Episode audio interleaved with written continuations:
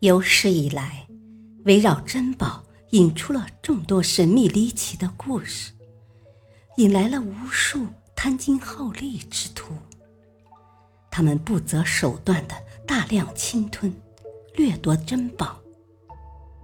让我们跟随寻宝者的脚步，一起去探寻这些秘宝的遗踪吧。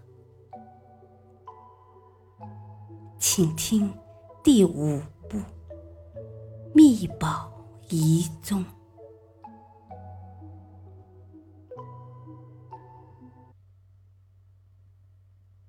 深不见底的钱坑宝藏。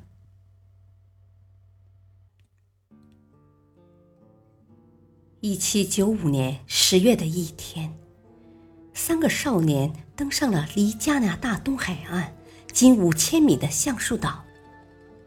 他们来这里的目的是参观橡树岛上多样的橡树，以及欣赏美丽的大海。然而，他们在这次旅程中却有了意外的发现。当这三个少年。走进一片红橡树林时，他们发现红橡树林的中间有一块空旷地。空旷地里只长了一棵大橡树。他们在大橡树旁边坐了下来，准备休息一会儿。这时，其中一个少年发现他身边有一个浅坑。这个浅坑很奇特。它周围的地表光秃秃的，但坑里面却长满了草，而且长得很茂盛。三个少年觉得这个浅坑不一般，甚至认为这里可能有宝藏，因为小说里经常有类似的情节：海盗把宝藏装在破木箱里，埋在老枯树下。半夜时。这棵树的树枝阴影所覆盖的浅坑，就是藏宝地。于是他们找来工具，开始挖这个浅坑。挖着挖着，更奇怪的事情发生了：每隔一段固定的深度，就会挖到一个木板，而且这些木板的材料和大小都是一样的。一看就是有人故意放在这里的。有了这个发现，三个少年挖得更起劲儿了。可是他们一直挖了两个多小时，直到筋疲力尽，都一无所获。后来，他们不得不遗憾的离开了橡树岛。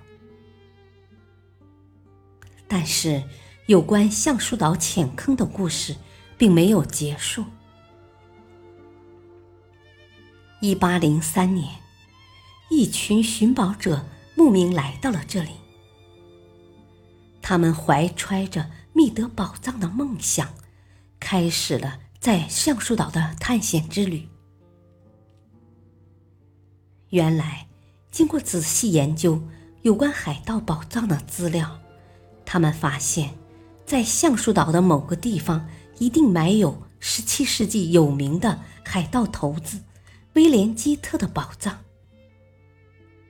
根据记载，一七零一年，基特在伦敦被捕，将要被斩首时，他希望得到伦敦政府的赦免，并表示愿意说出一个埋藏宝藏的地方，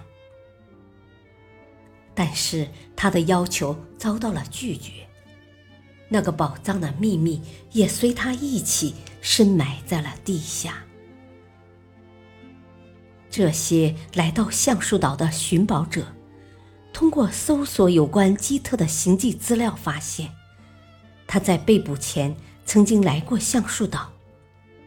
没多久，这些寻宝者也找到了空旷地上的大橡树，以及大橡树下的浅坑。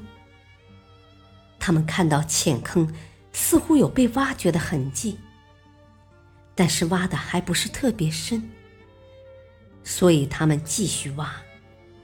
当他们挖到二十四米深的时候，发现了一块刻有神秘符号的石板。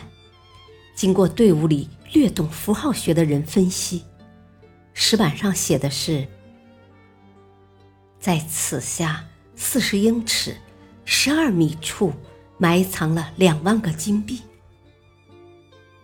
寻宝者得到这个消息后欣喜若狂，认为这个浅坑就是一个钱坑。他们继续挖掘，一直挖到。三十米深，这时铲子触到了一个硬物，好像是个箱子。但是这个箱子被地下的岩石卡着，单用铲子无法一下子拿出来。此时天已经快要黑了，于是这些寻宝者决定第二天再来挖。第二天一大早。他们又来到橡树下，但是眼前的景象令人难以置信。坑内一夜间积满了水。前一天晚上并没有下雨，这些水不知道是从哪里来的。而且无论他们怎么抽水，坑内水位始终没有下降多少。这个坑里的水。好像永远都抽不完。最后，他们只得放弃了这次寻宝。此后，人们发现橡树岛岸边的海水退潮时，前坑东面一百五十二米处的海滩上就会不断冒水，好像吸满水的海绵受到挤压一样。此外，人们还发现，钱坑拥有一套精巧而复杂的引水系统。这个引水系统使钱坑变成了一个蓄水坑。这就是为什么钱坑里总有抽不完的水。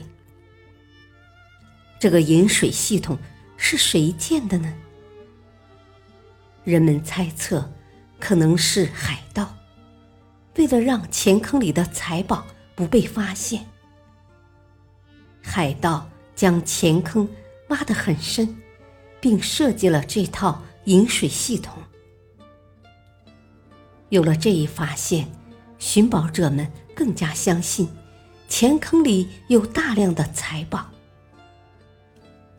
到了一八九七年，又有一批人来到钱坑附近。但是他们并没有挖到什么箱子，而是在钱坑里挖到了一个羊皮卷。羊皮卷虽然已经破烂不堪，但上面的字却清晰可见。后来还有人挖出了一个铁板，铁板上记载着钱坑里埋藏的宝藏有多少。